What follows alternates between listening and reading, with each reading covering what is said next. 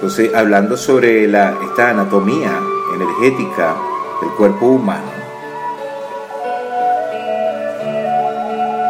también existen otros elementos importantísimos sobre esta anatomía, que son vórtices de energía distribuidos a lo largo de la columna vertebral llamados chakras.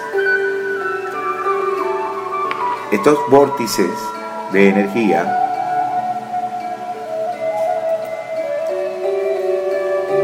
mantienen la conexión permanente entre la materia densa del cuerpo físico y las corrientes energéticas sutiles del universo. A través de estos vórtices nos alimentamos de la energía del cosmos, de la energía del universo. Estos remolinos de energía, vórtices, tienen una correlación directa con zonas anatómicamente muy importantes para el funcionamiento del cuerpo físico. Coinciden con paquetes de nervios principales llamados plexos y con las glándulas endocrinas, que son las que producen las hormonas. Nosotros interactamos con el medio que nos rodea y recibimos información que es procesada por nuestro cerebro y como resultado el cerebro manda una respuesta a través de los nervios y otra respuesta a través de las glándulas endocrinas. Los mensajes viajan como impulsos eléctricos por los nervios y viajan como mensajeros líquidos en forma de hormonas a través de la circulación sanguínea. Los vórtices de energía o chakras están asociados con centros nerviosos y glandulares importantes. Por ejemplo, el primer chakra está asociado con el plexo coccígeo y los ovarios y testículos.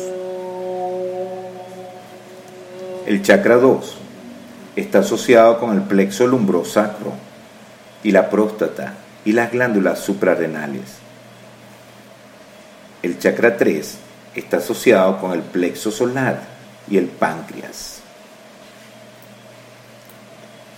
El chakra 4 está asociado con el plexo cardíaco y la glándula timo. El chakra 5 está asociado con el plexo cervical y la tiroides. El chakra 6 está asociado con el plexo carotídeo y la glándula hipófisis. El chakra 7 está asociado con la profundidad del cerebro y la glándula pineal. Todo esto quiere decir que un bloqueo o alteración del flujo de energía a través de estos remolinos, vórtices, genera una alteración en el cuerpo físico.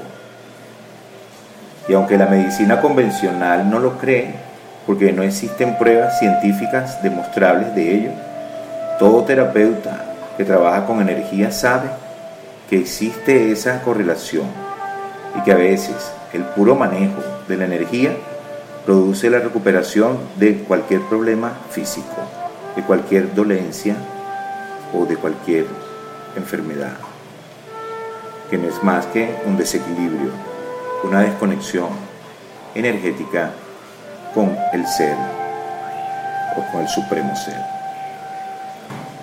Estos vórtices de energía también tienen una correlación con los otros dos cuerpos de nuestra tecnología, con el cuerpo mental y con el cuerpo emocional. De manera que cada chakra está asociado con ideas mentales específicas y con emociones. El chakra 1 está asociado con lo relativo a la pertenencia a la tierra, a una familia, a una raza o a un país. Igualmente, con todo lo que sea acciones para lograr la supervivencia. El chakra 2 está asociado con la fuerza magnética que lleva a la unión de las polaridades, es decir, a la unión del masculino y el femenino, e igualmente a la unión con otros seres humanos en general, para el logro de objetivos en común. También tiene que ver con el control del medio de supervivencia, es decir, con el dinero y con todas las formas de producir bienestar. También a ese nivel se manejan las emociones, la rabia, el miedo, el control, la manipulación. El chakra 3 está asociado con el conocimiento de uno mismo, con el amor propio, la fuerza de voluntad y poder interior. El chakra 4 está asociado con el amor incondicional, con la capacidad de amarse uno mismo y entonces poder amar a otros sin los apegos o dramas característicos del chakra 2. El chakra 5 está asociado con la capacidad de comunicarse y expresar la verdad particular de uno. El chakra 6 está asociado con el poder a través de la intuición, el poder confiar en una sabiduría interior desarrollada por uno mismo y ver más allá de lo obvio. El chakra 7 está asociado con la espiritualidad, la expansión de conciencia, que permite que sea una realidad la experiencia de unión con el todo.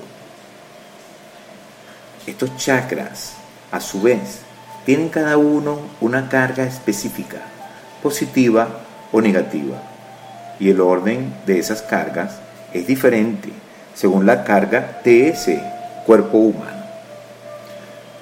Para entender el concepto de carga, debemos considerar que cada rayo de luz que fue creado al momento del Big Bang contiene en sí mismo un aspecto masculino y un aspecto femenino, y que estos dos aspectos están siempre unidos.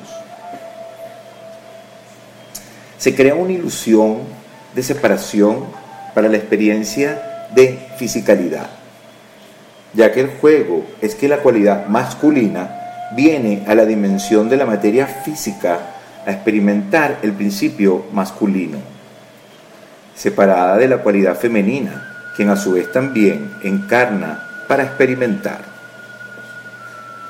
Sin embargo, puede suceder que la parte del rayo de luz que es cualidad masculina decida encarnar en un cuerpo femenino. Entonces veríamos una mujer con una alta carga masculina y que actúa de acuerdo a esas características masculinas. Entonces, por ahora, vamos a referirnos a las cargas de los chakras en hombre y mujer, asumiendo que la mujer es carga femenina y el hombre es carga masculina. Las polaridades positivas y negativas se refieren a los modos con que las fuerzas o energías afectan al comportamiento tanto psicológico como espiritual. La polaridad positiva se refiere a las modalidades expresivas y la negativa a una actividad más introspectiva. La energía se mueve de positivo a negativo. El vórtice negativo necesita la fuerza del positivo para manifestar.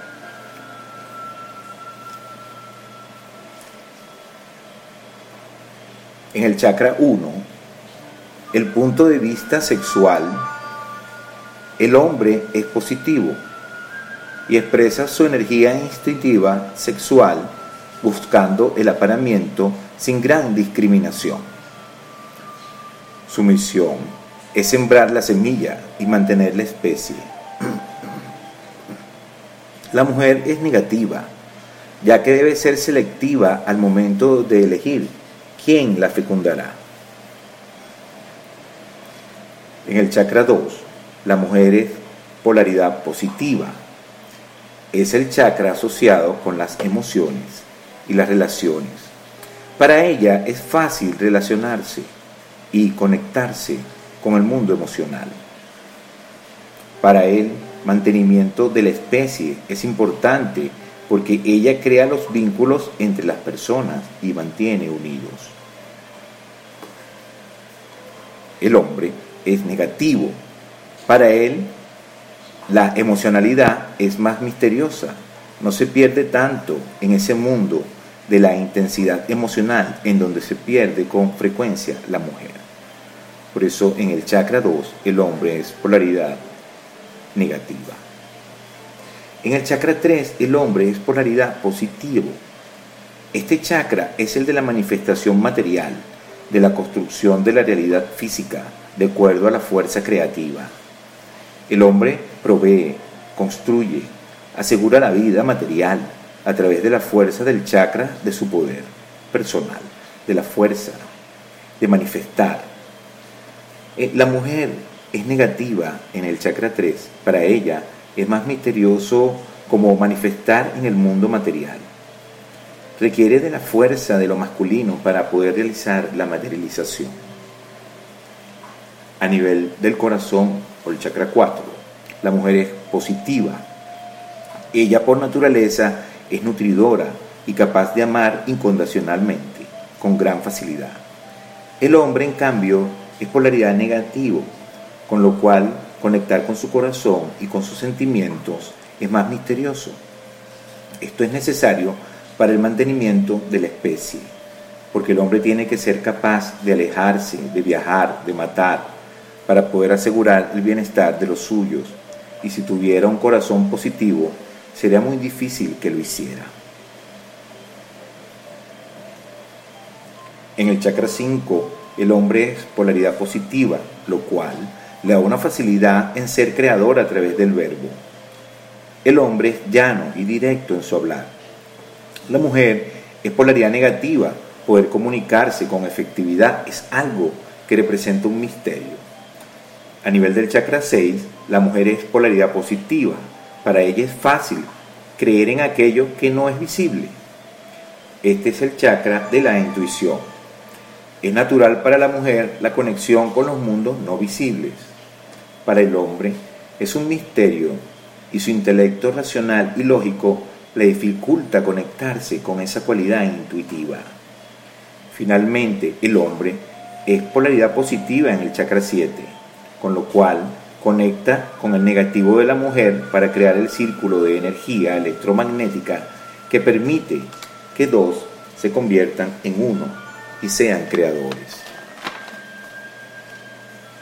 Todo esto quiere decir que en este juego de encarnación, el que trae carga total positiva está más desafiado para obtener la conexión espiritual que el que tiene carga total negativa.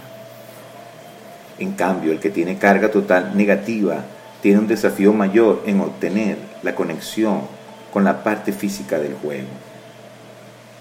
El hombre, a través de los deportes, las guerras o la construcción, es quien siente y entiende mejor la fisicalidad y sus leyes.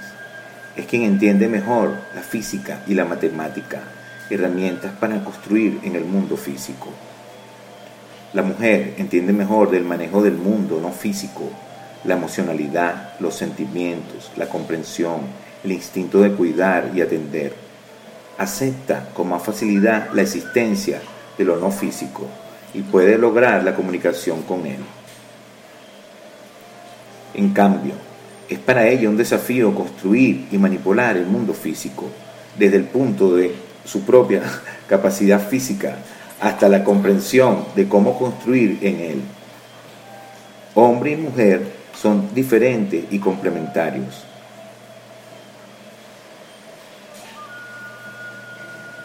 Hasta aquí esta nota. Los espero en la próxima podcast. Mi nombre es Villananda. Gracias. Querido, no se está escuchando la música de fondo. pero no sé por qué, porque la música está muy bajita. Y se escucha aquí también bajito. Ahí está bajito en el video. Aquí está bajito. Porque casi todos los videos. Pero ya lo grabé aquí.